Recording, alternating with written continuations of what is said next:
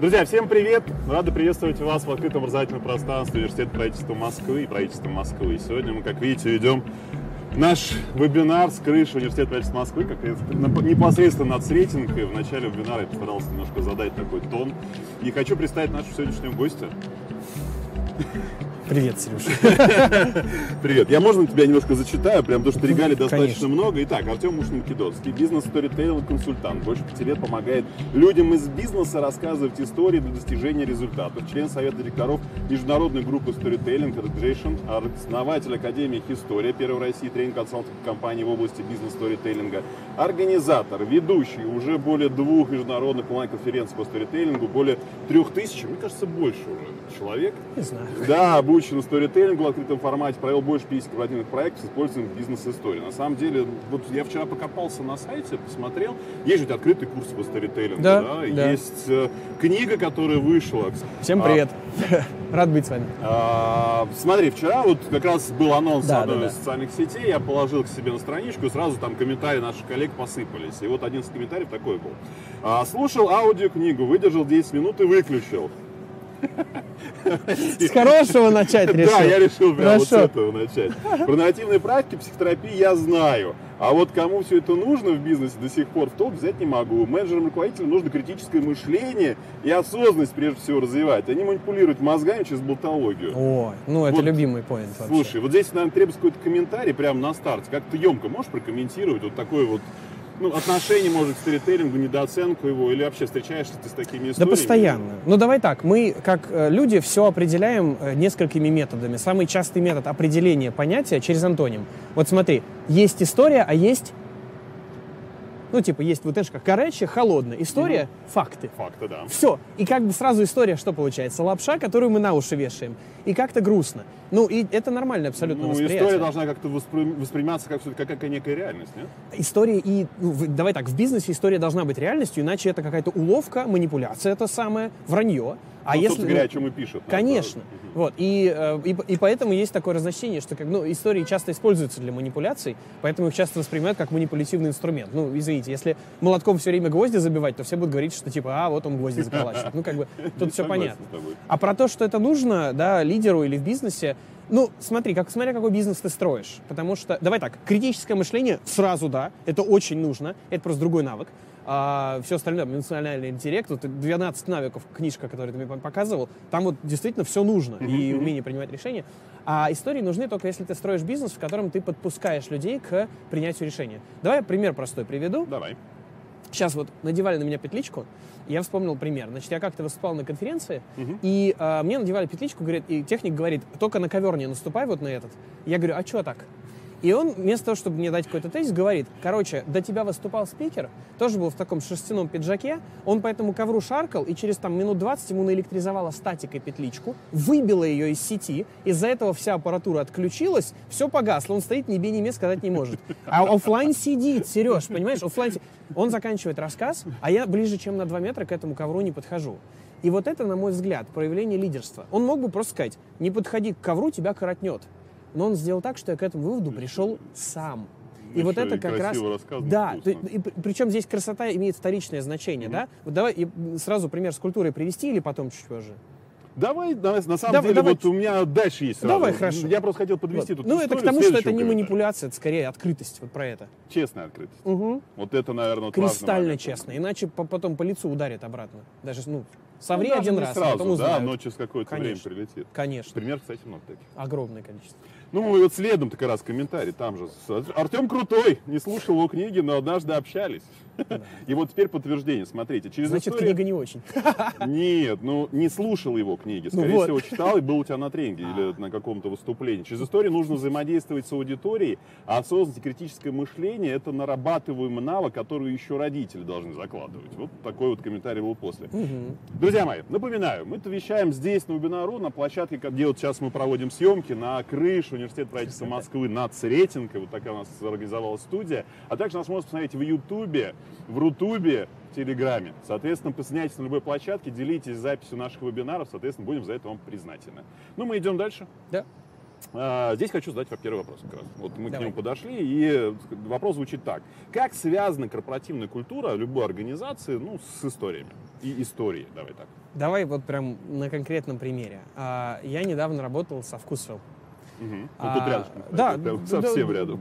Шикарная компания, им 10 лет недавно было. И вот, собственно, в честь этого мы как раз собирали их истории о том, что значит быть вкусиловцем, что значит поступать mm-hmm, по вкусу. Mm-hmm. И, значит, представь себе ситуацию. Сидим на переговорах, и мне девочка, которая отвечает, там, девушка, отвечающая за обучение, говорит, рассказывает о моменте, когда после большого количества аудитов и всяких там проверок поставщик для которого они эти аудиты проводили, хотя не обязаны были, очень сильно вырос, масштабировал бизнес и начал продавать свою продукцию в Сбер, в Яндекс и в другие поставщики. Я спрашиваю, говорю, а ну не обидно? Ну угу. что, у вас, по сути, вы конкурента себе, себе вырастили. Она говорит, какая разница, если э, для нас в приоритете то, что неважно откуда, люди должны получать полезную, качественную еду. И вот для меня вот эта история угу, коротенькая. Угу, угу. Вот для тебя на что говорит про вкусвилл? Что, что ты узнал из нее про их культуру? Ну, что на самом деле большая забота, получается, так. о своих э, клиентах. И что у них в приоритете, деньги или что? Деньги не первичны. А что первично? Наверное, отношения потом. Да. И вот это вот игра в долгосрок. И вот смотри, можно просто сказать, мы во вкусвилл заботимся о качестве, для нас это на первом месте. Ну, как факт. Верится? Вряд ли. Ну а если ты собираешь... Вот. А если ты собираешь истории настоящие, ты даешь людям самим прочувствовать культуру, так же, как техник дал мне самому прийти к этому выводу. И вот в этом прямая связь. Культура, с одной стороны, формирует истории, которые мы рассказываем, uh-huh, а с другой стороны, меняя истории, живущие в компании, мы меняем культуру. Слушай, а так момент, а ведь э, недавно был такой какой-то там не очень красивый э, там ситуация mm-hmm. со вкусвиллом, да, и вот за историю как-то все это дело заменилось. И вот как-то все куда-то ушло. Вот маркетинговый ход, это был, многие говорят, и так далее.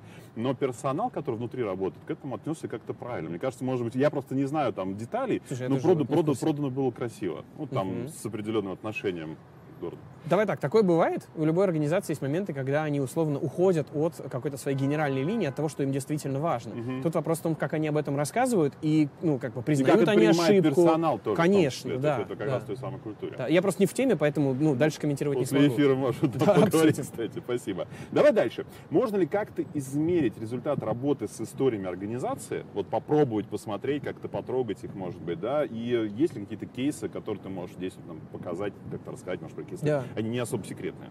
Да, э, ну давай так, отложенный результат всегда хорош тем, что он отложенный, поэтому угу. у нас в России, я вот мало знаю кейсов, когда вот провели что-то и там спустя какое-то количество времени посмотрели. Угу. А вообще очень тяжело измерять любой вклад, который, скажем так, коммуникационно-софтовый. Ну, типа, ты не понимаешь, это вот ты это сделал или, или что. Но вот у меня есть один из любимых кейсов в больнице uh, Lakeland Medical Center. Uh, прям кратенько расскажу минутки три. Значит, у них была какая ситуация? Uh, лояльность пациентов была uh-huh, на уровне 30%. Uh-huh. Для них это было плохо. Почему? Потому что для них это финансовый результат. Чем меньше лояльность, тем больше штрафов они платят в казну. И э, их новый гендиректор понимает, что денег на вливание нету, не, э, нанять новый персонал тоже не вариант, потому что, ну, условно, ограничен ареал найма и так далее. И более того, он видит интересную картину. Время отклика на вызов в больнице адекватно оценивается, типа хорошее. Качество еды хорошее, качество палат хорошее, но общая лояльность и удовлетворенность пациентов низкая. Понимаешь, то есть корреляция пропала. Все хорошо физически, но люди недовольны. Это значит, что это что-то в голове. И он начинает делать следующее. Он собирает весь персонал больницы, сажает их в местные кинотеатры и театры. Ну, там, типа, 10 вечеров было у него, угу. всех он собрал. И каждому, каждый вечер он рассказывал одну и ту же историю. Он рассказывал про девушку, которая приехала на роды в больницу, вот у нее первый сын рождался. И у нее осталось ужасное впечатление, потому что к ней отнеслись не как к миссис Джонс, а как к пациентке номер такой-то. Ну и ты понимаешь, что бывает. И дальше он говорил, что как бы это не ваша вина. Угу, Вы здесь 9, 10, 20 лет, и для вас это рутина, а для них это каждый раз что-то уникальное. И вот э, он говорит, а давайте мы попробуем с вами 90 дней вносить в работу не только навыки, но и наше сердце, с которым мы сюда пришли изначально. Дальше он начинает делать гениальную вещь. Он, акция называется «Превентивная работа сердца». Он начинает делать гениальную вещь. Он проходит обходами, его руководитель и он сам приходит в подразделение и спрашивает, а можете сегодня вспомнить момент, когда вы почувствовали, что вы общаетесь не с пациентом, а с человеком? Угу. И типа человек-человек получалось. И они начинают такие истории собирать. Какие-то драматичные, там типа медсестра помогла успокоить мужа, жене которого поставили терминальный, э, терминальную стадию рака. Ну, и он начал врать и метать, она просто подошла и сказала, хотите, ну, типа, можно я вас обниму? Вы не против? И он обнял ее и плакал на плече. Какие-то были менее драматичными. Девушка на ресепшн заметила, что если сказать, а знаете, э, врач идет через две недели, это будет жестче, чем а доктор через две недели хочет проверить, не жульничаете ли вы с назначением. И а, в итоге они, за, они эти истории каждый вечер руководитель собирал свою команду, и он пересказывал эти истории, и сотруднику вешал сердечко на бейджик. То есть он привнес сердце в работу. 90 дней они раздали 6 тысяч вот этих сердечек. У них лояльность пациентов к концу этого периода трехмесячного выросла до 95%. Кейс описан в Гарвард Бизнес Ревью 2015 года. Для меня это прям показатель того, что если ты обращаешь на что-то внимание, и через истории это укрепляешь, это начинает расцветать. Вот, это такой вот один из любимых кейсов. Слушай, а спасибо за эту историю. А можно тогда далеко заходить не будем? Давай. Вот, что делать, если, например, все, вот, есть организация, есть там компания, реальный кейс, да? да? Из вопроса, кстати. А, отлично. А, реальный кейс. Есть организация, компания, делают классные дела. Прям вот э, за ними стоит очень большое количество людей, которым они помогают. Так. А, организация емкая, там порядка, может быть, там, не знаю, там 60-70 человек, ну где-то так, Мгм. да? И как не мерится вот э, вовлеченность, удовлетворенность и так далее, каждым, ну, вот каждым изменением, да, там падает показатель. То есть там было- Вовлеченности. вовлеченности было 60, потом стало там 50, потом стало Интересно. 40, сейчас там, например, до 25 дошло, я не знаю, там текущую историю. Мгм. Но сутина делается все для персонала, практически нет ограничений, ничего практически нет, а во- вовлеченность падает. Что здесь может рекомендовать руководителю? Слушай, ну это... Давай так, классно, что это прям написали в чат нам. Да. Это очень круто, что люди этим делятся, спасибо большое. А с, с одной стороны, с другой стороны, я вот как бы не, не понимаю, что там конкретно происходит. Тут может быть разные решения, потому что проблематика может быть Мгм, разная. мгм. У них лояльность и удовлетворенность падает, или вовлеченность. Вовлеченность, она же разные вещи включает. То есть смотри, вовлеченность, Ну да, она так, с э, строится. финансовой стороне все хорошо. Хорошо, окей, супер. С графиками все нормально. Так. А, вовлеченность там э, пытается поддерживать удаленными работами. То есть вот максимально все для людей. Да? То есть как только увидели, что Мгм, начинает мгм. падать вот эта вся история, начали для них максимально открываться. Да? Вот, вот кейс про них. И сейчас все равно стал хуже. Почему? Слушай, вот проблема в том, что я не знаю, почему стал хуже. Ну, давай так, э, я бы начал эту ситуацию раскручивать с того, а что изменилось вот за этот период. Понятно, что это, это скорее Кстати, это диалог. после ковида началось. Вот это вот очень интересно. Что это значит? Это про, как, не знаю, ухудшение баланса работы и личной жизни? Про что это? Ну, давай так. Кстати, э, может с быть, точки да. зрения именно работы с историями, а, вот как это, это только малая часть работы с вовлеченностью персонала, но грамотная работа с историями помогает ответить на вопрос, почему важно делать то, что мы делаем, несмотря на все внешние обстоятельства. И иногда компания настолько сильно сфокусирована на том, что они делают, что они забывают, почему это важно. Условно, представь себе ситуацию в банке. Мгм. А миссия банка, да, мы выдаем потребительские кредиты, э, чтобы обеспечивать лучшее качество жизни. А допустим на секунду, что через пять лет потребительские кредиты фро- просто как финансовый институт умерли, больше никому не нужны. Что это значит? Потенциал людей, которые их выдавали, исчерпан? Все эти люди больше не... Нет. Нет, конечно, другая работа. А теперь вопрос, почему они выдавали эти кредиты? Почему им это важно? Могут ли они сделать теперь что-то вместо кредитов? Или чтобы- что такое же значимое Конечно, для... Конечно. И вот, ну, давай так, а, не факт, что в этом кейсе, которым спасибо еще раз, что поделились, это проблема. Может быть, люди и так там понимают, почему, и э, у них все прекрасно. Тогда надо работать с тем, как, да, там, финансы и так далее. Ну, вот могу вот так вот только ответить. Спасибо большое. Я думаю, Пожалуйста. что после эфира можно Да. будет еще поговорить, коллеги. И на вопрос я немножко тогда дам комментарий, который получу.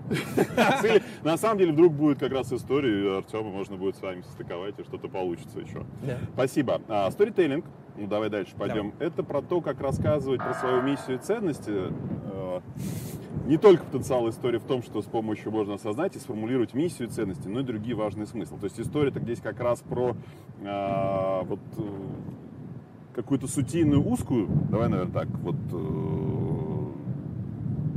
культурную составляющую, наверное, организации, да, или можно накладывать историю вообще на все в организации? Ну, давай так, не на все. Ну вот давай так, разные подразделения, опять же, зайдем на большие Да, организации, окей, да, да. там работают разные люди на разных уровнях, вот Да. я сейчас пытаюсь переформулировать чуть-чуть эту историю, как раз, опять же, смотря на вопросы, и э, получается так, что, например, в организации работает полторы тысячи, две тысячи Так, сотрудников, так. там 4-10 тысяч сотрудников. История одна на всех? Это хороший вопрос. Ну, давай вернемся к вопросу. давай вернемся к вопросу, почему, да? А, ну вот взять, ну, тут, не знаю, тут что далеко ходить, тот же вкусвилл. Мгм. Вот у них много людей сейчас в компании, да, вот прям много, они вы- разрослись. Значит ли это, что на всех сработает одна и та же история? Не совсем. Если мы, например, говорим про ответ на вопрос, почему важно, чтобы наша компания существовала, есть несколько ну, цепочка историй. Мгм, Первая это история собственника. Почему вообще ты основал эту компанию? Второе это история э, главы департамента. Почему важно, чтобы в этой компании был этот департамент? Потом история твоего непосредственного что, руководителя. Каскад что, такой. что, что, Да. За что отвечает и Да. какая сутинность его существования для Совершенно организации. верно. Причем можно просто сказать, наш департамент защищает бизнес. Мгм, А мгм. можно рассказать короткий случай, даже не историю, вот это вот меня бесит, не историю, а случай, когда вы искренне гордились тем, что ваш департамент существует в компании не зря. Вот вспомните момент, когда вы этим искренне гордились. Например, вы смогли защитить бизнес, хотя казалось, что все уже потеряно и по спирали вниз. Или а, вы смогли так развернуть HR-бренд, что к вам приток был, несмотря на то, что у конкурента платят вдвое больше. И вы этим гордились. И вы этой истории показываете тем, кто в вашем департаменте работает, и они такие, «О, блин, вот почему мы здесь работаем. Вот почему это важно. Так же, как с ковром вот это. Ах, вот почему не, сто- не стоит на него наступать. Да. Слушай, здесь, наверное, спасибо за ответ. Можно перейти дальше чуть-чуть. Давай, да. И а, вот случились события, да, определенные тут Мгм. недавно. И здесь как раз вопрос, какие истории стоит рассказывать, чтобы а, вот изменить культуру, да, вот с тем, что изменилось. Да, там компания может расти, компания может там сокращаться, Да. уходить, менять рынки и так далее. Знаю там определенную историю одной нероссийской организации, которая была представлена здесь. И сейчас ощущения тех людей, которые работали в российском представительстве, ну, прям такие, потому что там как раз оказалось, что вот все истории, которые были собраны от, вот прям от э, непосредственно там, основателя компании, Мгм. да, до текущего управленца, они оказались написанными на стене. Потому М. что очень многие вещи сейчас вот не были поставлены под вопрос, они даже не то, что там не под вопрос поставлены, они поставлены под сомнение, потому что проявилась та самая нечетность, которая случилась. М. Вот здесь вот что делать? Мгм, мгм. Слушай, ну, э, давай так, здесь надо быстро реагировать, Мгм. и надо понимать две вещи. Есть вещи в любой организации при Мгм, любом изменении, мгм, даже внешнем. Мгм. Есть вещи, которые мы должны продолжать ценить в себе и в других, несмотря ни на что.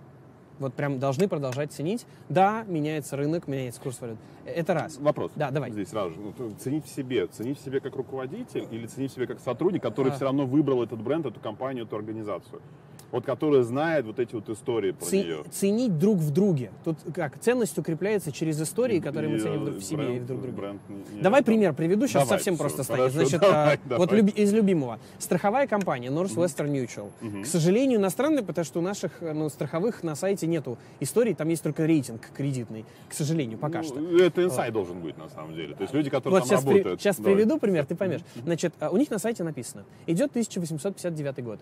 А, Бык и пассажирский поезд сталкиваются на путях, и бык, э, господи, поезд сходит с рельс, в крушении погибает 14 человек, и из них а, двое наши держатели полюсов. И ам, у, нас, у нас в активах, 19 век на дворе, три с- э, не 3,5 тысячи долларов, которые надо выплатить, а полторы. Мгм, То есть 2 тысячи мгм, разница. Но, э, несмотря на то, что есть выбор, типа, затянуть судебными тяжбами и снизить пропорционально выплаты относительно того, сколько у нас есть, президент компании Сэм Даггет, основатель, и совет попечителей принимают решение взять деньги из личных средств и выплачивают эти, эти суммы погибшим, а, несмотря на риск того, что двухлетняя страховая компания всего лишь, никто в долг не даст. В итоге компания выживает эти- этот трудный период, и мы сегодня продолжаем действовать так же. И вот эта история 1859 год. Ей миллион лет уже. Но она для них до сих пор важна. Почему? Потому что, несмотря на то, что происходит, они это ценят друг в друге и в себе по отношению к клиентам, и по отношению к сотрудникам, и по отношению к руководителям. Именно поэтому у них в компании происходят истории совершенно феноменальные. У них был недавно случай, когда а, менеджер, который от- отвечает за разыскивание застрахованных пожилых, ну, они Мгм. п- попадают с радаров иногда, два месяца мужик искал пожилого человека 90 лет. Нашел его, застрахованного. Оказалось, что он в доме престарелых по здоровью. А, он связался с сыном, хотя был не обязан, и сказал сыну, что его папа застрахован, и часть страховых денег могут покрыть расходы на размещение отца. Он, то есть это, это минус компании, но представь, какой это плюс в долгосрок. Просто Ну, насколько... история. Это бренд, это имидж, это сколько клиентов, услышав эту историю, придут дать им деньги.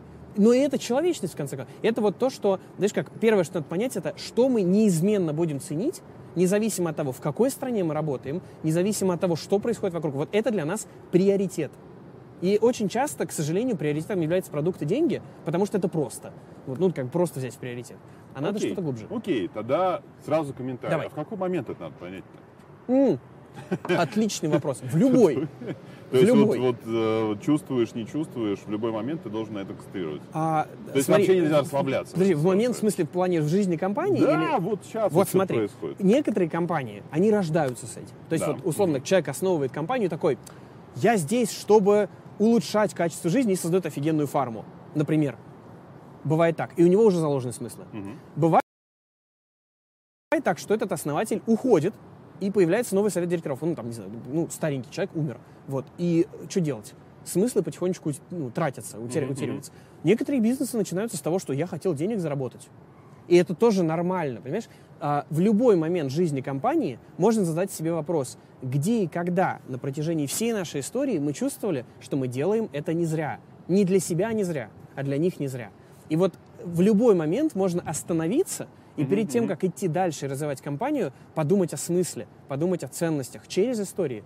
И здесь, как, почему через истории, говорю, сразу поясню, можно просто себя спросить, почему мне важно делать то, что я делаю. Это очень сложный вопрос, логический.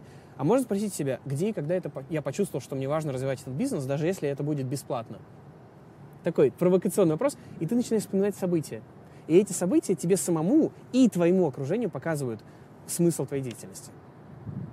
Я тут недавно, на самом деле, общался опять с коллегами, с моими бывшими коллегами, с кем я работал, в том числе телекоме, и да.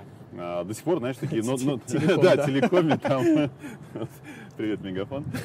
Привет, Йота. А, неожиданно. А, и есть некая обида, да, вот как раз обсуждали то, что происходит с хорошими там компаниями, где есть какой-то семейный бизнес, вот семейная какая-то команда, ну, семейно условно, да, то есть когда люди приходят туда и работают там какое-то время, Э, очень плоской структуре, там, с пониманием того, что твой гендир, SEO, там, э, финансовый бухгалтер, там, кадровик, это там, на таком же горизонтале, как и ты, находится. Да, да. И компания живет, существует, прям все хорошо, там, корпоративная культура, там, все верят, да, вот все-все хорошо. Потом либо поменялся SEO как ага. раз, да, то есть либо сменился учредитель чуть-чуть, что чаще происходит, да, и приходит новый SEO. Либо SEO сходил на какую-то не знаю, там, выставку, семинар, который сейчас очень да, популярен, да. там, Атланты и так далее, вернулся оттуда и сказал, что-то как-то не так все и начал там закручивать гайки, видеть по-другому свою организацию, видеть совершенно ага, по-другому ага. структуру, видеть совершенно по-другому бизнес или вообще, что делает компания. Компания начала прирастать финансами, начала прирастать там филиалами, все началось вот прям вот развиваться, бурлить и так далее, стали расти рейтинги там и так далее, потому что она раньше была там не особо высоком рейтинге. Да, но ушло та самая вот эта семейность, та самая душевность, сердечность, которая была, ушла. Угу. И здесь я словил очень прикольную штуку. А, можно было объяснить, что будет происходить, как будет трансформироваться, продать эту историю людям, которые работали в той компании до изменений, mm-hmm, дать им какие-то новые истории в этой компании но руководитель упустил эту часть. И чаще всего упускает, судя по всему, как вот сейчас я общаюсь Правда. на рынке и вижу. И остается обида у людей, которые уходят из организации, которые говорят, ой, она уже не та, там уже все, там опять за деньгами э, гонятся да, да, и так ищут далее. новую далее. небольшую. Да, и сутийно получается так, что мы сами плодим, вот руководители, да, вот эти вот истории, когда мы не дорассказываем, мы не доносим там правильными словами, правильными коммуникациями то, что будет происходить с организацией. Да. Вот здесь вот, вот что можно да, сейчас руководителю подсказать, если ты принимаешь такие решения, если ты видишь какие-то истории, как об этом говорить, угу. какие слова находить. Есть, есть проблема, да, вот да. она четко чувствуется, ощущается сейчас, потому что ты потом рождаешь вот этих людей, которые по факту должны быть твоими, ну, скажем так, там, алюми, да, как это раньше говорили, там, людьми, да, которые там да. продают бренд даже уходя из компании, там, отзываются они хорошо, а по факту происходит не так. Да. Вот что здесь нужно делать руководителю? Очень хороший вопрос, многосоставной. Ну, давай так, э, из, из нескольких частей отвечу. Во-первых, если вы руководитель высокого уровня, вы хотите, чтобы у вас э, в компании сохранялась вот это вот э, какая-то такая такой дух, uh-huh, неважно uh-huh. это как бы семейственность и так далее, вы должны понять, что компания при росте не отрицает предыдущий этап, а эволюционирует. Мне очень нравится, как Андрей Болеев про это рассказывает, что как бы на, по спиральной динамике, да, uh-huh. там как бы нет такого, что а, фу, плохой уровень, пойдем на следующий. Нет. И вот ты, ты даже сейчас, когда про Атланты рассказывал, сказал, э, руководитель приходит и говорит, что-то у нас тут все не так вот это вот, а, это в природе человека заложено, а, искать косяки угу. и исправлять их. Вот, во-первых, первый совет. Приходите с какой-то конференции, спросите себя не только, что у вас не так, а где наши сильные стороны, которые помогли и помогают нам до сих пор расти до сегодняшнего дня. От ну, чего не мы не так быстро. Да, угу, да. Угу. От чего мы не можем отказаться, иначе мы потеряем себя. Иначе получается, что как бы это не то, люди отваливаются, получается другая компания, как ты говоришь. Второй момент. Эм, давай так. Очень часто в, ну, в, в системе обучения менеджменту людей учат, что для того, чтобы сотрудник что-то делал, ему надо понимать три вещи. Что надо делать? Как это делать и зачем? Давай пример приведу. Я руководитель, ты сотрудник. Я внедрил регламент. Я говорю, Сережа, вот регламент.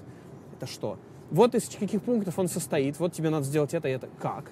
А, не будешь соблюдать, я тебя уволю. Будешь соблюдать, я тебе там, не знаю, э, премию дам. Ну, зачем? Может быть, ну, мотивация да, какая-то. Да, да. Ты понимаешь, что, как и зачем. Сотрудник не начинает исполнять регламент. Почему? Потому что он сидит и такой, блин, ну я, конечно, все понимаю, но что-то непонятно. Чего этот регламент внедрили? У него в голове нет ответа на один важнейший вопрос. Почему важен этот регламент? И вот если вы, как руководитель, не, не делаете так, что человек, пообщавшись с вами, понимает не только что, как и зачем, а почему, Мгм, мгм. ничего не получится. Поэтому прежде, вот, как, и ты, да, вот завершая ответ, ты спросил, как про это говорить. Просто сказать людям, смотрите, у нас этот регламент потому, что у нас в компании много нарушений, и поэтому... Нет. Ответьте себе на вопрос. Где и когда вы поняли, что без этого регламента дальше двигаться нельзя?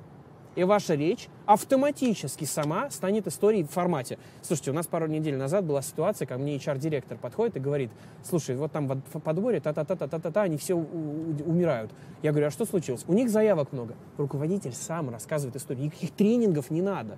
Вот я клянусь тебе, не надо учиться сторителлингу, мы все это умеем. Надо просто делать это под задачу. Наблюдать. Да, на- наблюдать и спрашивать себя, окей, я хочу вот это, где и когда я понял, что это... И вот, да, завершая ответ, э, б- компания растет, где и когда я понял, что теперь мы будем в людях ценить еще и вот это. Где и когда я понял, что помимо семейственности нам для роста важен вот такой подход к работе. И ты как бы уважаешь предыдущие истории, говоришь, что это важно было, спасибо вам большое, но теперь нам важно вот это. И люди такие, блин, круто. И они либо уходят в формате, ну, теперь это не моя компания, но они, Ну, по крайней я, мере, я не не такой обижают. быстрый и так далее. Да, они, да-да-да. по крайней мере, не обижаются. Они такие, эта компания раньше была такой, сейчас они идут туда. Я понимаю, почему. Еще один важный момент. Факт в том, что когда что-то может в организации измениться, они же могут тогда вернуться. Конечно, Это конечно. И если это эволюция, люди все равно, как бы это не пропадет никуда, оно просто будет в основе. Спасибо. Давай идем дальше. Мгм. А, какие истории лучше работают для укрепления культуры? Негативные? Когда кто-то что-то там, вот, грубо говоря, как раз не наступай, Да, на тебя торкнет. Да, Или позитивные, когда кто-то что-то сделал правильно. И то, и другое работает хорошо, согласно исследованиям, которые... Баланс какой. Да, э, вот и тут интересно, что есть конкретные э, назначения. Согласно исследованиям вот в этом National Storytelling Network, ассоциации, где я сто- состою, а, там очень интересно показали, что история с плохим концом, предостерегающая, она меняет сиюминутное поведение, но слабо влияет на установки в долгосрочной перспективе. То есть, условно, мгм. а, сотрудник сделал вот это, ему отрубило руку. Это повлияет на то, что ты сейчас не будешь совать туда руку. Но в долгосрочной перспективе это будет, ну, как бы ослабевать. Но если ты постоянно рассказываешь истории с хорошим концом, например, как сотрудник проявил инициативу, хотя был не обязан, и его за это похвалили, и вот смотрите, какой он классный, это сейчас тебе никак не поможет. Но это постепенно будет укреплять в людях понимание, а вот почему мне надо проявлять инициативу. Можно, точнее.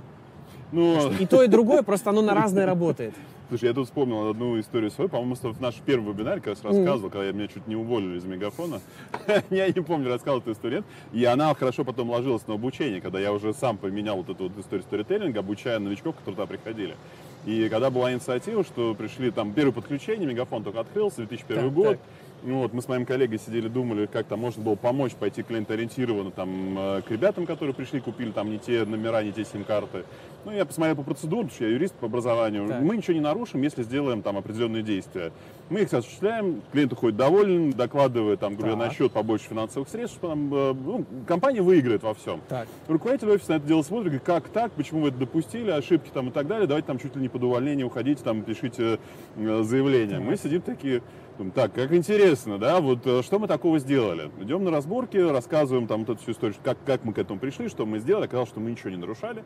Так. Ну, вот, ну окей, хорошо, нас даже похвалили. Кейс негативный с одной стороны, А подожди, а за что же ругали-то вас? за то, что мы нарушили типа регламент, они не были прописаны, знаешь, как в законах, не запрещено, соответственно, А, разрешено. Понятно. То есть вы сделали эффективно, но не по регламенту, Но, и за это но не прописанная, да, история была. Ага. Но мы не, по, по законодательству мы ничего не нарушили по внутреннему. Окей, да. Ну Как- вот, и какое со- желание это укреплять в людях? Инициативность, на самом деле, если ты это делаешь, у тебя есть возможность идти навстречу клиенту. Если в Клиент- итоге клиент- руководитель признался в Да, ошибку. это следующая история. Как Это раз. важно. И кейс э, тот, который потом уже закладывали, когда и обучали руководителя, обучали подчиненных, сотрудников, причем неважно, это был офис, это был контактный центр, то, что у тебя всегда есть возможность исследовать, где мы не до конца там ориентированы к клиента, где мы на них там не зациклены, да, у клиент-центричность не, не проявляется, и, соответственно, история там не родилась. Угу. А здесь как раз все наоборот. Инициатива Круто. есть, потом доказано, что ты поступил правильно, клиент доволен, дальше все принимаем. Вот, вот эта история сначала с плохого хорошего, с хорошим примером добиться, но сразу на два фронта. И на руководителя смотри по-другому на своих, на свой персонал, своих сотрудников, и на сотрудников исследуй. Не все может быть прописано, то, что ты сейчас делаешь в своих регламентах, да. а многое от тебя зависит от того, чтобы твой там клиент, горожанин, житель города, не знаю, там, был удовлетворен тем, что ты делал здесь Слушай, сейчас. Круто. У тебя очень, нет ограничений. Очень ограничения вот здесь только. Очень честная история. Мне знаешь, что в ней нравится? Очень часто истории воспринимают так. Ну, у нас сотрудник проявил инициативу, и его похвалили. Проявляйте инициативу. И ты такой типа не веришь. Ты мне как сейчас рассказал? Он проявил, ты проявил инициативу, вам, значит, Влетел. по мозгам настучали, но потом а, человек признал свою ошибку, и в итоге вас похвалили. Это что значит? Эта история обещает, что при внедрении инициатив ты будешь встречать сопротивление, но это не значит, что ты не прав. Да, да, Обещание да, да. более чистое. То есть эта история, она как бы показывает больше правды о компании. Прям спасибо огромное, офигенный пример. Очень круто. Забирай. Да, слушай, прям запишу себе, очень круто. Да, давай дальше. Хорошо, давай. у нас идут вопросы. Отлично. Ам... Спасибо. Есть ли универсальный план работы с культурой? Которому можно следовать. Универсальный план работы. Да. А, ну, давай так. Ну, вот, да, давай, я знаю, вот здесь у меня есть подсказка, давай. есть, я туда смотрел, как раз в Академии История три-четыре шага, я, я читал, видел эту да, тему, да. да, как раз, которую можно сделать, чтобы культура там стала сильной, устойчивой. Причем, опять же, не зависит от организации. Коммерция, государственный сектор, там, госкорпорации и так далее, потому что у нас из наших слушателей сейчас как раз есть и те, и другие. Да. да соответственно, Это везде здесь, работает, что, да. что здесь можно сделать? Вот эти вот шаги, которые точно работают везде. Ага. Смотри, тут э, мне, опять, не моя идея, угу. мне, я это подчеркнул в замечательной книге «Сердце компании» Патрика угу, Ленсиони. Угу, угу. Вот, э, еще раз, да, «Сердце компании», вот такая книжка, почитайте. А Ленсиони, он менеджментом и лидерством занимается уже много лет, и он говорит, что а, для того, чтобы компания была здоровой uh-huh. и счастливой, uh-huh. а, нужно ну, как бы усиливать не интеллектуальные качества, а ясность. Что uh-huh, это значит? Uh-huh. Во-первых, должна быть четкая команда лидеров, небольшая, не 500 человек, там, он говорит до, до 12, по-моему, в которой люди доверяют друг другу по-настоящему. Это первый шаг, обязательный. Да, то есть э, вы вообще можете доверять тем, с кем вы управляете компанией или нет? И он там прям дает несколько советов, как э, это доверие сформировать. Есть много способов. Один из них это вместе пройти какой-нибудь личностный тест и поговорить о тех слабых сторонах, которые вы узнали за собой. MBTI мне очень на эту тему нравится. А второй шаг, он говорит, создайте ясность. И в этом плане там прям э, говорит шесть вопросов, на которые каждый руководящий состав должен ответить. Uh-huh, почему мы здесь собрались, почему это важно? Как мы будем себя вести? Что конкретно мы будем делать? Как мы добьемся успеха, а, и э, э, кто за что, э, что, что у нас в приоритете, и кто за что отвечает.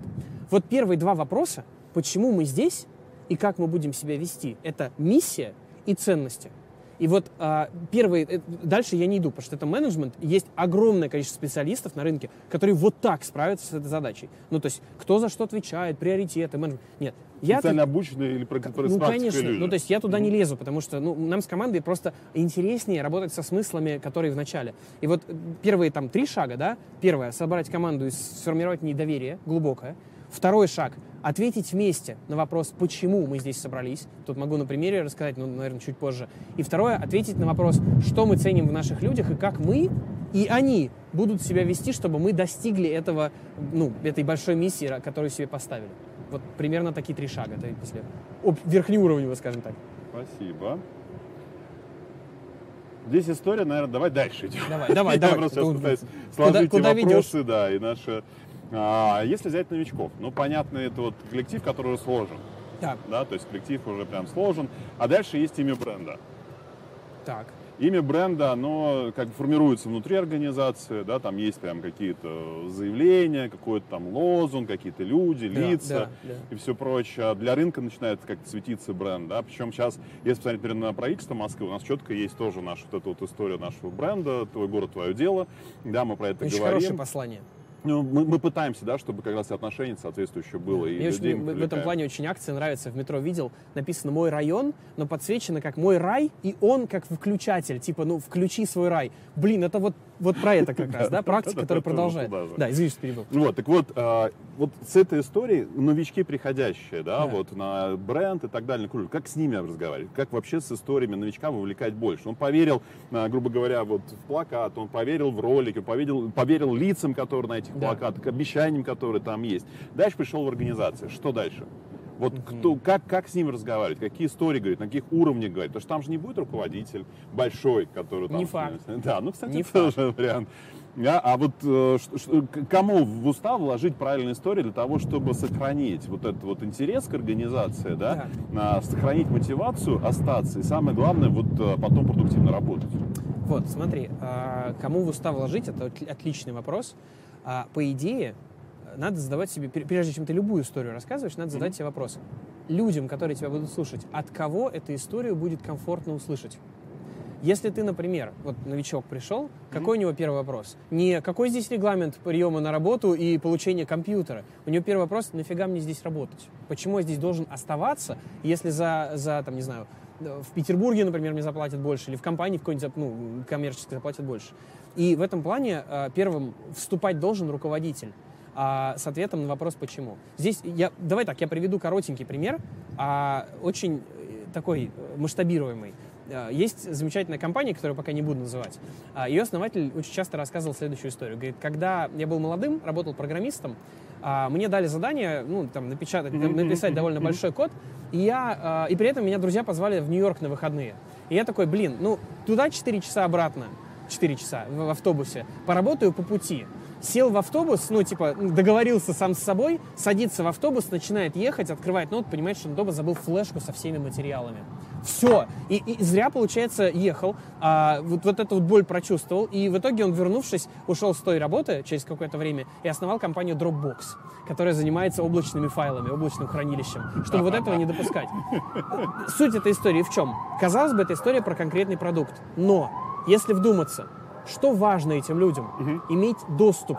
Доступ к чему угодно, независимо где ты есть. И вот новичок это слышит, чувствует боль основателя или какое-то его желание привнести в мир что-то хорошее, и он такой, ага, если в этой компании я создам, например, такую инициативу, она будет продолжением той истории, она будет как бы логичной следующей главой. Мы создали Dropbox, а теперь, чтобы сделать то же самое, чтобы дать доступ, мы сделаем это и он понимает, в какую сторону ему мыслить, он становится внутренним предпринимателем. Это во-первых. А во-вторых, э, тут про уста, угу. да, э, ни в коем случае нельзя забывать о том, что адаптация новичка — это в первую очередь разговор про новичка. Ну, то есть часто компания берет четырехчасовой воркшоп и, и рассказывает все о себе, а вы, типа, берите толстовку фирменную и идите с Богом, работайте.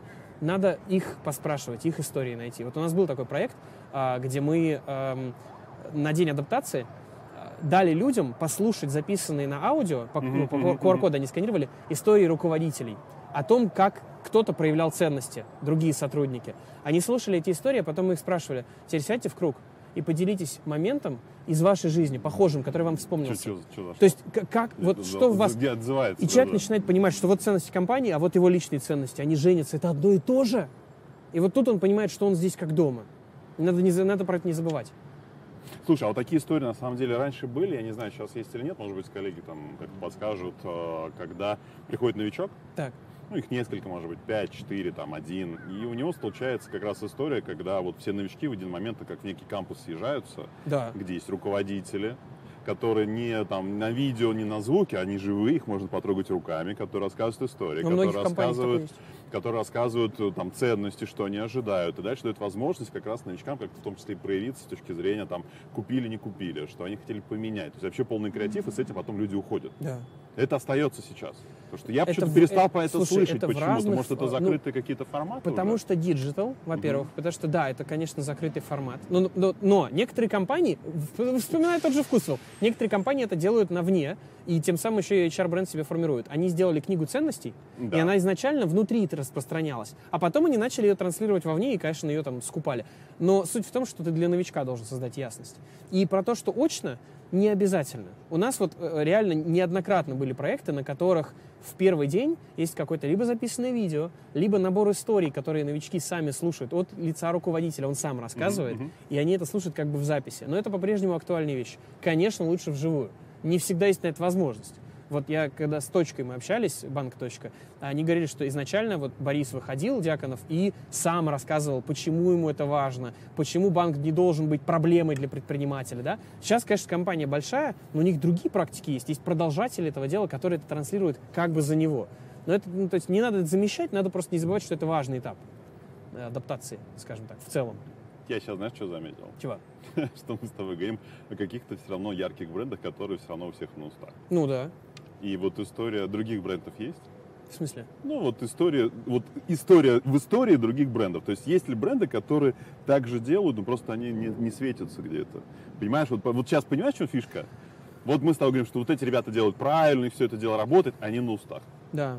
А другие вроде тоже хорошие организации, почему-то у них, вот мы про них не говорим с тобой. Это вот опять же почему? Слушай, это очень хороший вопрос, почему мы про них не говорим. Я сейчас просто это вот услышал, потому что все говорят примерно об одном и том же. Вот в инфопространстве да. есть конкретные бренды. Дальше почему-то эта территория никто не уходит. Слепая зона? Возможно, да. Возможно, э, эти компании пока не набрали достаточно очков сарафанного радио.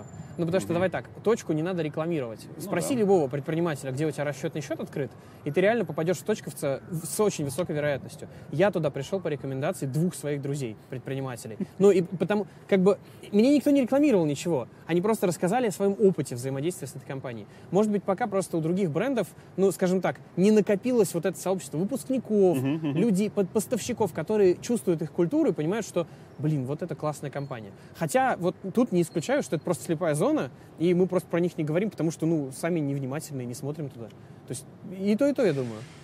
Знаешь, здесь недавно была э, как раз э, большой форум корпоративных университетов, и наконец решили сделать прям большой каталог. Я получил... А? Корпоративных университетов, Круто. да. Вот, и там больше 200 страниц с лишним, с описанием, всеми там историями как раз университетов. Я честно скажу, я многое узнал интересного, Класс. да, и про бренды, и про гайд, потому что про некоторые вещи мы вообще не говорили. Может быть, как раз самое время сейчас сделать какую, может, такую историю брендов российских или историю компаний. Кстати, закидываю тему, на самом деле, может быть, кто-то ее подхватит. Друзья, потому что у нас Можно, вот реально да. есть вот эта вот слепая вещь, которую мы не видим. Есть конкретные бренды, от которых многие могут уже уставать, да, и как бы история здесь, наверное, как раз может быть хорошая практика, какие-то хорошие практики а, там в разных, может быть, подразделениях, если крупная организация, могут там как помогать, может быть, другим на это дело конечно, ориентироваться. Конечно. Тут вопрос в том, э, что мы очень много знаем вот таких кейсов, как там точка вкусу и далее по списку, а, про то, что у них получилось хорошо. А у нас, к сожалению, принято фокусироваться на том, что работает плохо. Да. И вот это вот у, у, Бланшара в одноминутном менеджере есть прекрасная практика. Ловите людей за тем, как они что-то делают хорошо. Ну, типа не, а, ты, а вот прям подходите, ловите их. И это и культуру укрепляет, и больше делает таких моментов, когда ты приходишь домой такой, знаешь, за что меня сегодня похвалили жена? И она потом кому-то еще пересказывает. Ну, вот, вот, вот, вот сарафанчик начинает расти. Вот. Да, это яркие какие-то истории, просто на них фокусироваться как раз. И да. самому Причем это видеть, и не видеть это в других. не обязательно яркие. Вот это вот большая иллюзия, что сторителлинг обязательно должен быть Для тебя большим. Ты этого никогда не замечал, вдруг тебя да, включили да. как лампочку. Ты же все это делал. Да. Ну, не, про, не подсветили, что ты делал. Да, да, да, именно да, да. лампочка. Да. Окей, давай дальше пойдем. Ты сейчас сказал как раз про цифру и все прочее. А да. А вот сторителлинг и цифра. Э, многие организации так или иначе ушли в удаленку, ковид. И там же остались. Несмотря на то, что там, да, люди вернулись в офисы, люди тут но иногда приходят э, там 3-4 раза там, э, в, в неделю, может быть, в свои рабочие места, но все равно большей частью они в цифре. Что здесь со сторителлингом делать? Слушай, э, ну, во-первых, у нас очень много ресурсов, которые помогают даже сейчас продолжать делиться историями. Вопрос в том, чтобы понимать, когда это надо. Угу. Ну, допустим, есть классический вид совещаний, у того же Лентиони, кстати, летучка. Когда ты собираешься, и все должны сказать, что мы собираемся сегодня делать на 15 минут, и э, в чем наши приоритеты. Здесь не надо никаких историй. Собрали людей, обменялись фактами, цифрами, данными, разошлись но, но если у вас это единственный вид совещаний, uh-huh, то ничего хорошего не получится. И в этом плане я всегда говорю, э, давайте так, в каждой организации есть два вида встреч. Bullet point собрание и костровая посиделка. И вот это не мое даже, Ицки Крамер, корпоративный антрополог, замечательная книжка у нее «Как управлять корпоративным племенем». И вот она говорит, что в организациях очень маленький процент встреч, на которые люди приходят не отчитаться, а поговорить о том, почему вообще важно, чтобы мы существовали. И вот на таких встречах как раз руководитель может быть не рассказчиком, а mm-hmm. собирателем историй. Mm-hmm. Представь себе, вот он, я знаю одну компанию, не могу назвать, к сожалению, там как раз NDA подписан. А, может, кстати, по этой причине люди не говорят, потому что ну, подписано соглашение, а не разглашение. А, там Можно сейчас прям, давай, Давай, договаривай, да. я там, будет там кор- короткая практика. Руководитель каждую пятницу собирает людей и спрашивает, а расскажите мне о моменте, когда, вы, э, иск- когда вам было искренне тепло от того, что вы работаете с вашим коллегой, потому что он поступил так, как правильно было, а не так, как было, ну, типа, попроще. И они делятся историями друг про друга. И они тем самым укрепляют то, что ценят друг друга.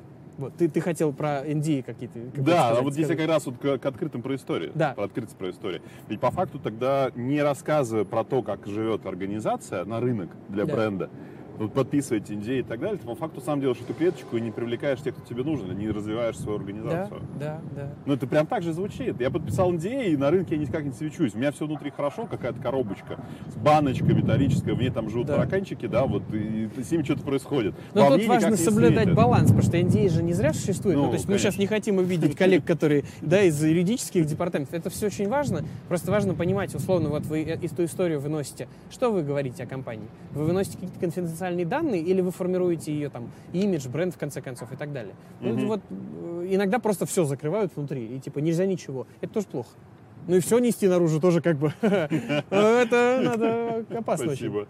Слушай, здесь есть вопрос э, такой интересный из чата. Есть ли какая-то базовая конструкция, вот вообще, на которой можно построить любую историю? Есть. До и после. Смотри, а, любая история — это изменение. До и после. А, Суть в том, что когда мы рассказываем о каком-то событии, вот то, что я чаще всего замечаю, люди делают классическую ошибку. Они говорят, а, мой коллега вышел на работу в воскресенье. Я им очень горжусь. Мгм. Эта история, ну, как ощущается? А как что это ощущается? Какое-то, какое-то повествование о не- о неправильном человеке. Почему он вышел, зачем он Ну, вышел, мы не знаем чем ты причин. гордишься. Да. Да, ну типа, он вышел в воскресенье, чтобы помочь мне решить задачу, которую мы не успевали решить.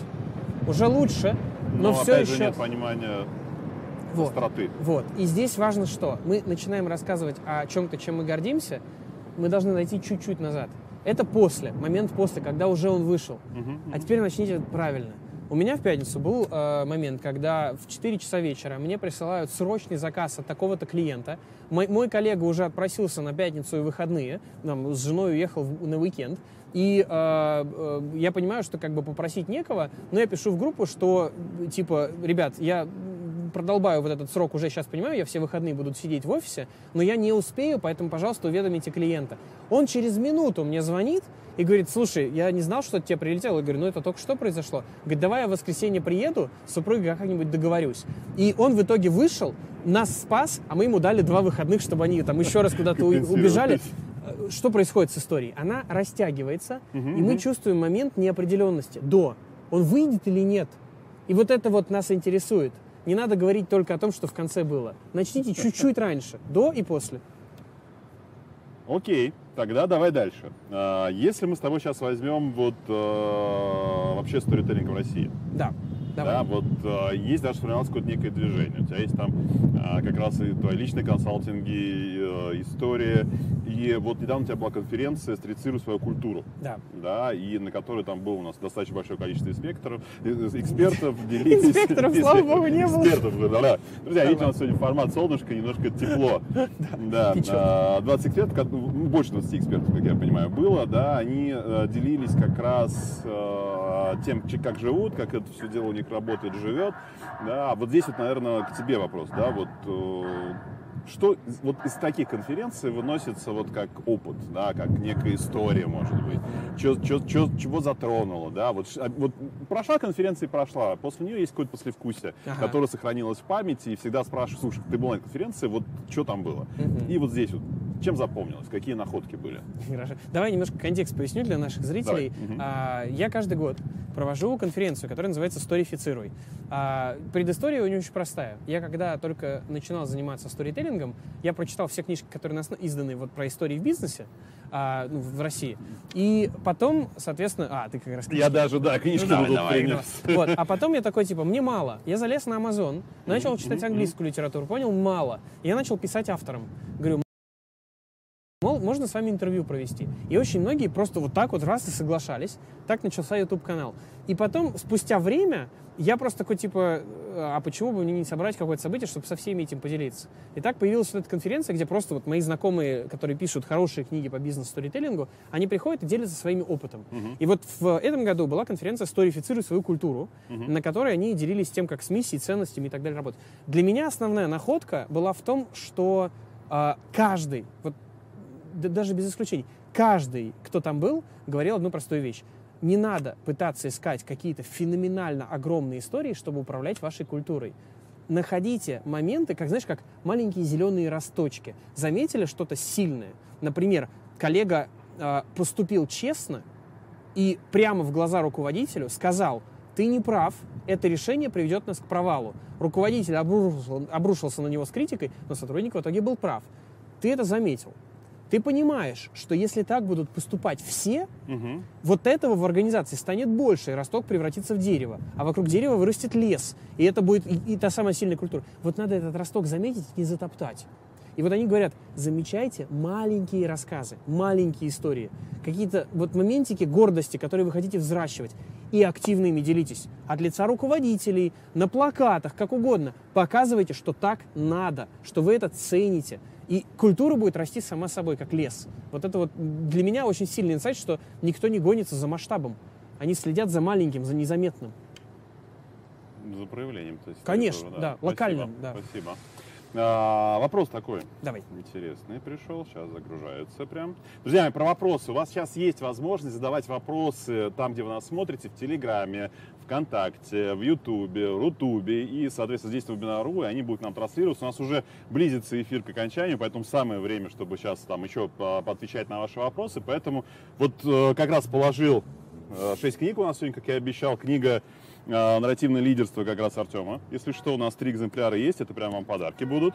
И три книги от университета, это «Психология города», не всем достанется приз, «Среда обитания». Поэтому э, как минимум шесть вопросов мы сегодня выберем, точнее выберем уже после эфира, да, то есть посмотрим Конечно. на то, как они будут заданы и э, где они будут заданы. Соответственно, если вдруг вы задали вопрос уже на просмотре нашего вебинара, не в прямом формате, соответственно, все равно мы так или иначе на этот вопрос реагируем, ответим, и э, если вопрос будет классный, обещаем подарить да, книгу. Да, Все, спасибо большое. Итак, вопрос.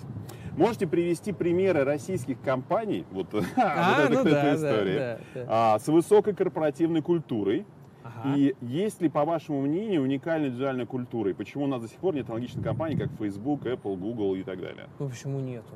Ну, вот, э, как зовут? Ну, не знаю. Ну, не ска... Facebook и Google, э, ну, у нас есть Яндекс. Давай, давай, сразу, я сразу тебе приведу давай. пример. Значит, а, я как-то раз пришел в Яндекс. Угу. Работали мы там с э, отделом B2B продаж. И э, я, я люблю очень задавать такой вопрос. Говорю, расскажите о моменте, когда вы что-то увидели и с улыбкой на лице подумали, вот что значит индексовость. Вот эта овость, можно ее, ну, ну, понимаешь, да, суффикс он меняется, но там, не знаю, МГУ овость тоже криво, но тем не менее. И вот мне человек рассказывает, говорит, а, был момент, когда я в пандемию пришел в офис.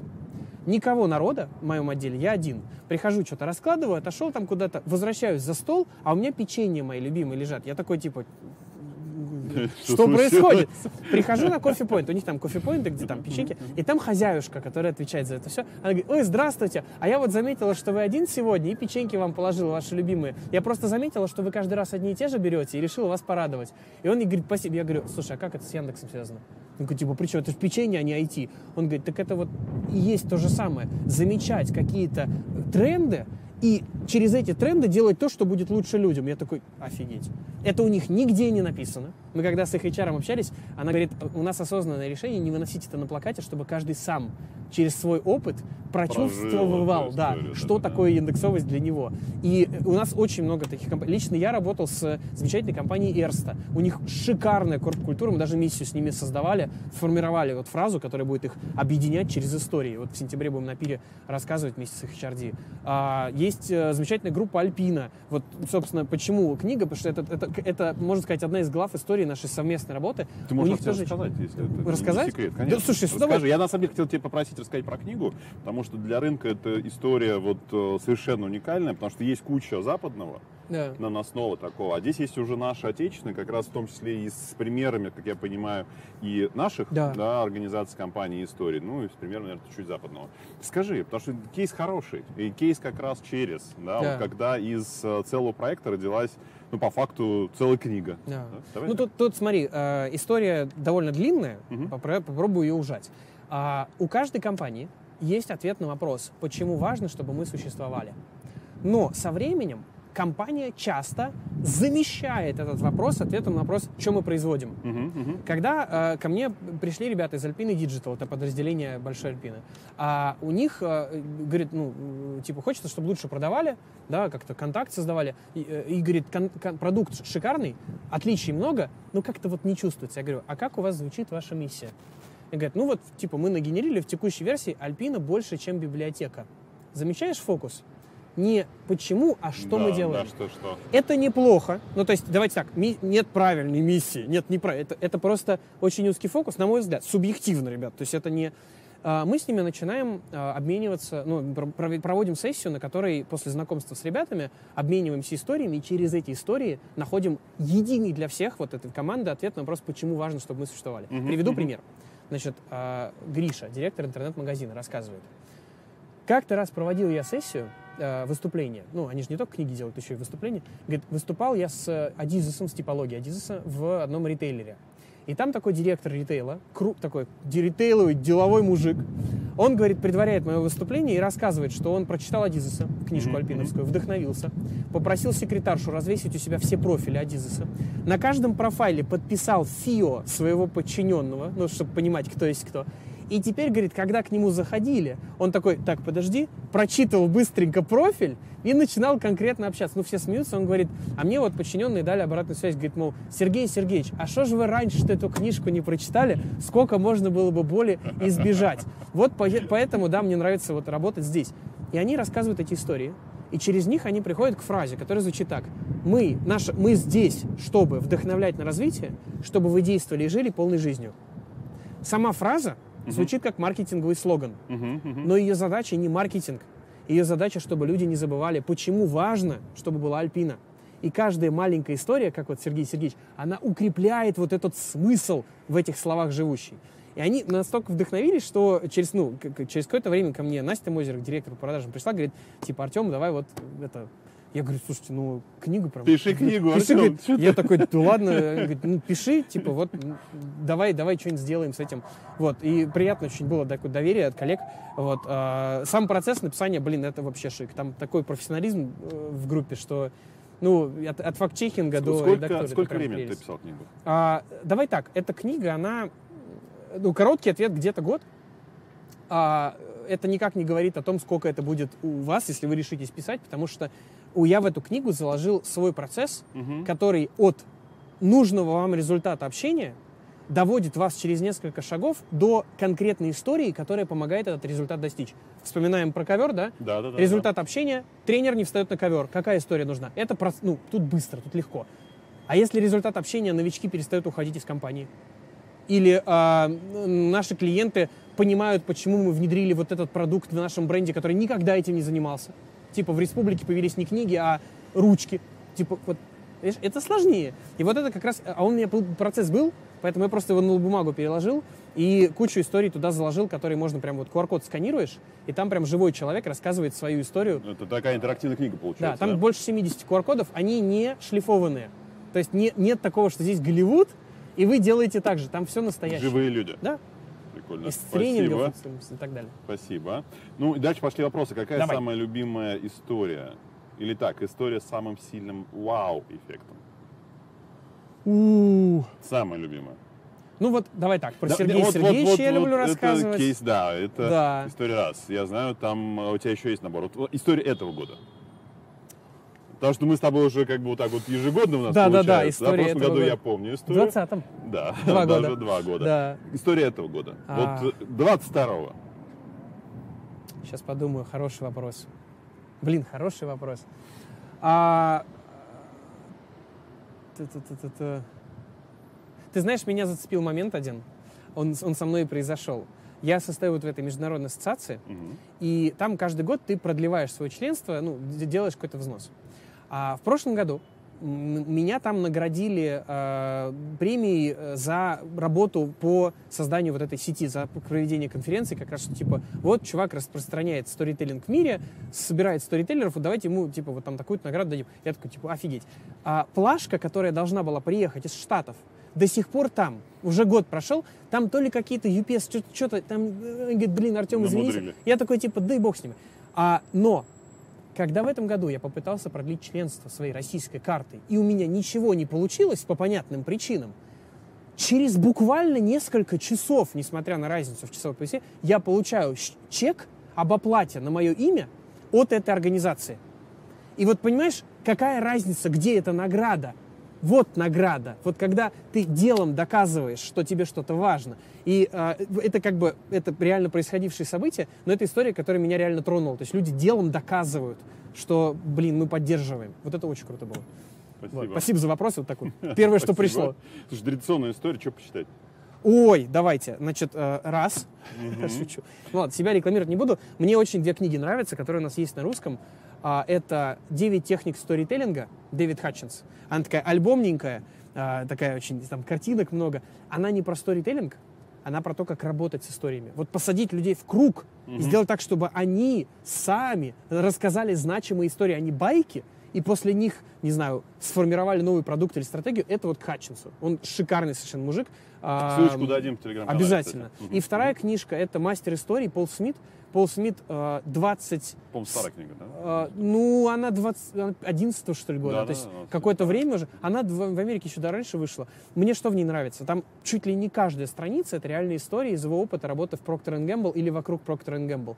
Там примеров очень много. Мне часто говорят, типа, ой, Артем, ну это истории из Штатов, они у нас не работают. Я тебе клянусь. У меня как-то раз был тренинг в одном э, ну, государственном органе. Я рассказал две истории, в которых имена просто поменял а потом показываем эти страницы, там написано типа не Вася, а Джеймс, они такие, не, ну как нельзя, это же вы нам наврали. А истории на них сработали. Понимаешь, то есть как бы они прочувствовали их, они их обсуждали. Поэтому это, ну, это универсально. Это очень вопрос, который у меня в финале был. Ты как-то, не знаю, знал. А, ну прости, прости, прости. Я про культурный код хотел спросить как раз. Ну вот давай, тут еще есть вопрос от аудитории чуть-чуть. И э, раз уж мы зашли на территорию там западных историй, наших историй, давай. про культурный код, ты даже немножко дал ответ. Вот все-таки стоит ли адаптировать, да, там истории, происходящие, грубо говоря, не в нашем да, там, территориальном uh-huh, uh-huh. пространстве, там, бывшего СНГ и так uh-huh. далее, которые понятно как-то будут, потому что у нас есть какое-то общее наследие. А как раз пришедших оттуда, например, с Востока, с Японии, потому что очень часто иногда там хорошие кейсы, да, там любят приводить эти примеры, но иногда непонятно, они требуют какой-то адаптации. Или все-таки рассказывать как есть, подменяя имена, как ты сейчас сказал?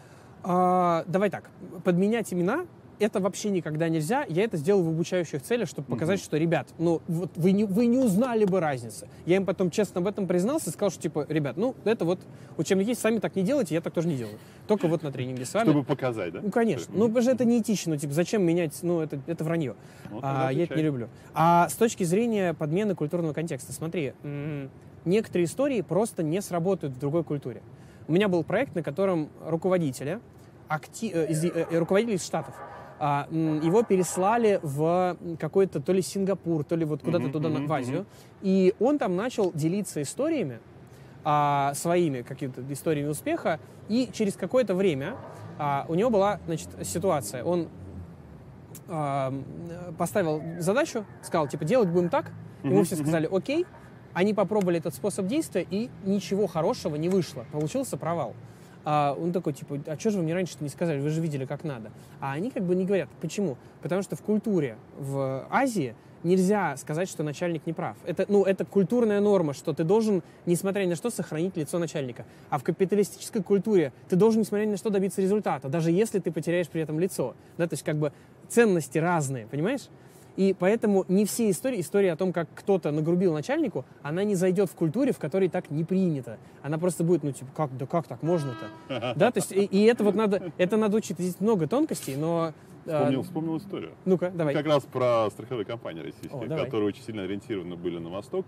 Забрать оттуда, например, там, с Китая, насколько я помню, все, все как живет, как раз то, что китайский рынок страховой вообще очень мощный, да. страхование жизни и так далее. И наши просто поехали все это дело снимать. Когда привезли сюда, наши смотрели вот на приезжих оттуда, купивших все то, как на идиотов. Почему? Потому что как раз песни, танцы и все прочее где-то нанеслось и все прочее.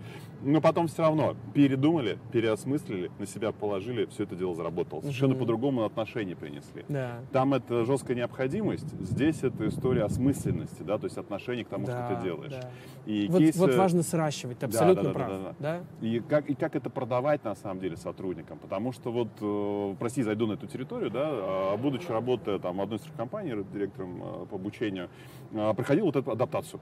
Потому что я пришел из телекома, какая там страховая, что ты. И говорят, Сергей, вот страхование жизни. Ну, я говорю, ну это там вот э, типа медицина. Нет, говорит, когда ты страхуешь свою жизнь, я говорю, от, от, от несчастного случая нет. Когда ты вкладываешь в себя, если вдруг с тобой что случится, там, от, да, от, да. отложено страхование. А, я говорю, окей, и, и, ты застрахован? Я говорю, нет, почему? Я говорю, ну как ты никогда об этом не думал, что это так, так это важно? Ну, вдруг с тобой что-то случится, что будет с твоей семьей? Uh-huh. Ну, такой ответ, ну, что будет? Ну, что-то там будет и так далее. И это, говорит, вот, представляешь, ты это не понимаешь. Люди, которые на нашем рынке живут, они тоже этого не понимают. Uh-huh. А вот э, этому нужно людей учить, агентов, да, там по страхованию, что с этим делать. Вот тебе хорошего там агента, по -по походи с ней просто, посмотри, как так, она этим живет. Так.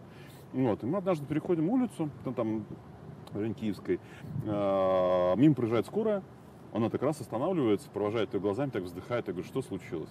Слушай, повезли еще одного человека, который мне не смогла помочь, застраховав его вовремя.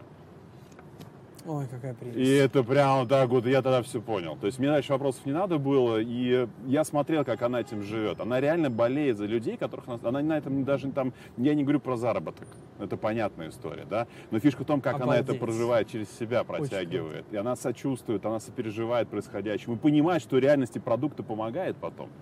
Даже если ты сейчас в него не веришь, потом к тебе на связь приходит. Поэтому на Западе с этим вопросов нет, на Востоке с этим вопросов нет. Тут новый продукт, пришедший сюда, обучить этому персонал новый, да, поменять позу ума по отношению как раз к этому продукту. Да.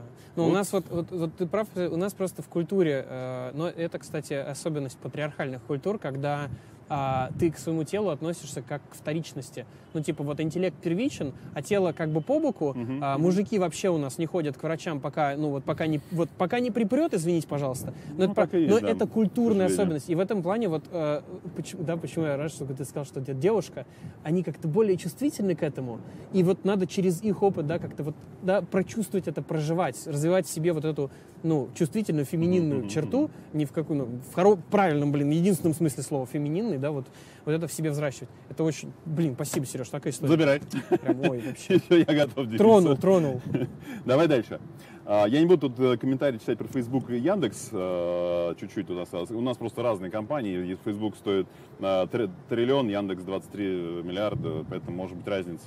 Ну, слушай, капитализация, да, ну, да, это да. Давай дальше. А, фундамент компании это прежде всего специалисты. По моему опыту, это уникальные специалисты, которые формируют капитализацию. И, как правило, из этих специалистов корпоративная культура вторична. Перво, первичная материальная мотивация и условия реализации своих талантов. Какие у вас рецепты по включению таких талантливых людей формирование корпоративной культуры. Типа для них вторичная да. культура? Да. А, смотри, а, тут очень интересно. У тебя бывало когда-нибудь такое состояние, когда э, ты понимаешь, что тебе будет хорошего, если ты что-то сделаешь, ты понимаешь, как это сделать, но что-то не хочется? Да. Вот это состояние, когда ты, ты знаешь, что делать, как и зачем, но ты не ответил себе на вопрос, почему это важно делать. Нам кажется... Для меня. Да, для себя. Типа, ну и почему uh-huh, это важно? Uh-huh, uh-huh. Вот эта девушка, она живет, которая с твоего примера, она живет с четким ответом на вопрос. Вот почему, блин, надо заниматься страхованием жизни. Не зачем, никак. Все эти ответы, они сами придут. Но у нас в э, менеджменте принято, что у человека должно быть типа, как и зачем, uh-huh, мотивация uh-huh. какая-то. И поэтому мы считаем, что типа, ну вот для них это первично. Кто это сказал? Откуда эта убежденность, что сотрудникам первой линии не важен смысл работы. Посмотрите исследования современных поколений, миллениалы и дальше. А, там же четко совершенно есть исследование, в котором а, Bright House, а, часть BCG Consulting, они показывают на уровне статистики, что не только в США 84% молодых готовы принять снижение зарплаты, лишь бы работать в компании, у которой есть смысл, а не только продукт. 84% это как вообще?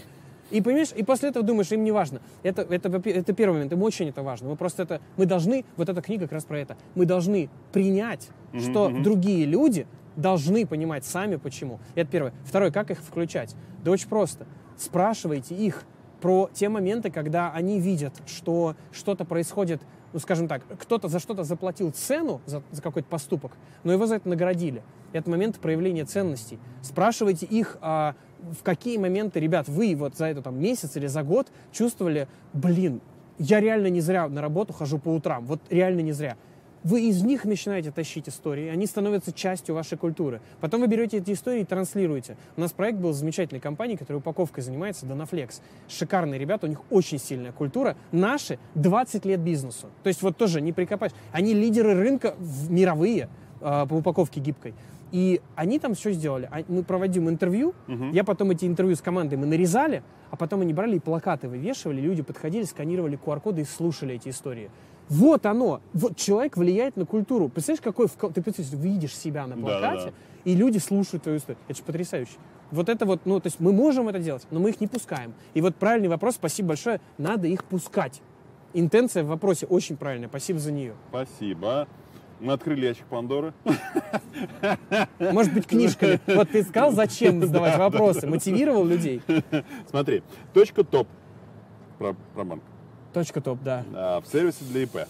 А, когда компания находится в стадии стартапа, да. как и на каком этапе необходимо формировать корпоративную культуру и ценности, определять миссию? А культура уже есть, если есть компания. Ну, стартап.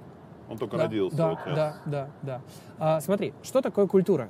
Культура — это, ну, берем динамическое определение культуры Шейна, например. Культура — это совокупность всех выученных а, способов преодоления проблемы решения задач в коллективе, которые частично осознанно, частично уже настолько крепко за, за, зацепились за нас, что перешли в, неосозн... в, не... в несознанку. Uh-huh, Мы их uh-huh. просто не замечаем. Прошу прощения за кривое определение, я просто на английском его слышу в голове, а на русском не... криво.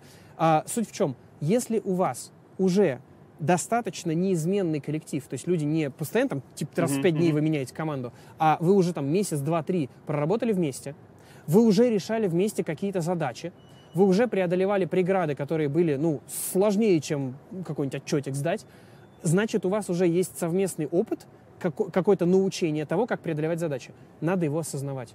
Надо садиться в круг и говорить, ребят, э, э, давайте сейчас так по одному, вспоминаем момент, когда вы гордились тем, что мы преодолели какую-то задачу, потому что мы действовали так, как здесь правильно и принято. Uh-huh, uh-huh. И каждый рассказывает. И через это мы начинаем осознавать какие-то ценности про себя и э, понимать вот это. Поэтому культура уже есть, если есть совместный опыт, надо ее услышать. Как вот в Альпине, да, мы не навязывали, мы услышали то, что уже есть сильного в организации. И она начинает, и тогда уже мы думаем, так, окей, хорошо, если мы ценим в людям целеустремленность, какую практику мотивации внедрить? Угу, Какие угу, курсы угу. обучающие помогут этим людям целеустремленнее быть, там, ставить цели правильно и так далее. Вот это уже это идет после того, как вы услышали. Спасибо. Я надеюсь, Пожалуйста. мы Виктору ответили. Следующий вопрос. Можете поделиться тем, как поделиться? Хороший вопрос. Можете поделиться тем, как донести опытом своим, да, да, как донести до новых сотрудников культуру организации. Можно ли ее цифровать? Ну, то есть без живых. Это повторяемся чуть-чуть, но здесь прям акцент. Что значит жив... цифровать? Ну, то есть цифровой ее сделать. А, ну, давай так. Пространство. Способ, ну, то есть у тебя культура в приложении, у тебя вся организация в приложении, как а, Да, смотри, э, это надо делать аккуратно, угу. потому что когда мы уходим в цифру и в текст, угу. любая история, которую вот ты мне рассказал бы про эту девушку, попробуй ее написать. У тебя на середине да. возникнет типа, да. ну это у всех бывает. Вот это надо в себе ломать. Потому что при переходе в текст мы думаем, что надо какой-нибудь громкий тезис обязательно с пассивным залогом. Типа наша ком, э, э в нашей компании принято. Да, вот, ерунда вот эта. Поэтому э, здесь надо, если вы идете в цифру и в текст, э, старайтесь все-таки не уходить далеко от истории. И замечательно есть практики на эту тему. Корпоративная страничка с теми же QR-кодами, где люди рассказывают живые истории. А, книга ценностей. Вот я знаю точно, что в Альпине делают такие книги внутри компании. Просто собирают журналиста, который вытаскивает это все. Поэтому это, это довольно несложно. Там еще первая часть вопроса была. Можешь прочитать, пожалуйста? Донести до новых сотрудников культуру организации. Донести до новых сотрудников культуру. А, давайте так, не надо ее донести, надо ее доносить. Это процесс непрерывный. Не полу... Это жизнь, по факту. Не получится так, что вы раз донесли Это как раз про печеньки, на самом конечно, деле. Конечно, конечно. И вот это вот маленький совет дам. Принимаете любое решение в организации, поясните, почему вы его приняли. Не просто мы сделали новый регламент, а мы сделали новый регламент, потому что одна из наших потому ценностей что? такая-то, и поэтому мы увидели, что без этого регламента эта ценность нарушается, поэтому его внедрили. Все таки блин, так этот регламент связан с ценностями.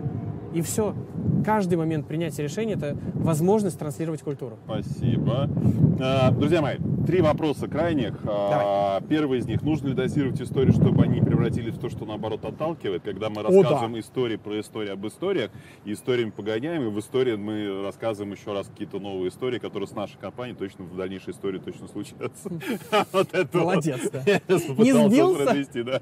А, смотри, истории надо дозировать, и надо рассказывать их только в моменты, когда они нужны вашему mm-hmm, слушателю. Mm-hmm. Например, подходит, э, я подхожу к, а, вот один из любимых примеров, подхожу к девушке HR, говорю, сколько человек будет на вебинаре? Она мне говорит, Артем, раньше мы по 900 человек приглашали всю компанию, но в пандемию наша система приглашений изменилась, и мы начали приглашать столько-то. Но потом изменилось вот это, я такой, сколько? Женщина, сколько? Понимаешь, мне не нужна история, у меня нет вопроса, почему в голове. Поэтому, э, если вы э, как бы понимаете, что человек спрашивает вас, зачем мне это делать, что мне от этого будет, чем мне заниматься, не надо ему рассказывать истории. А если вопрос про смыслы, да, про почему в его голове, почему надо соблюдать этот регламент, тогда нужна история. Ну, и тогда, и тогда вы не да? переборщите точно. Угу, угу, угу, спасибо.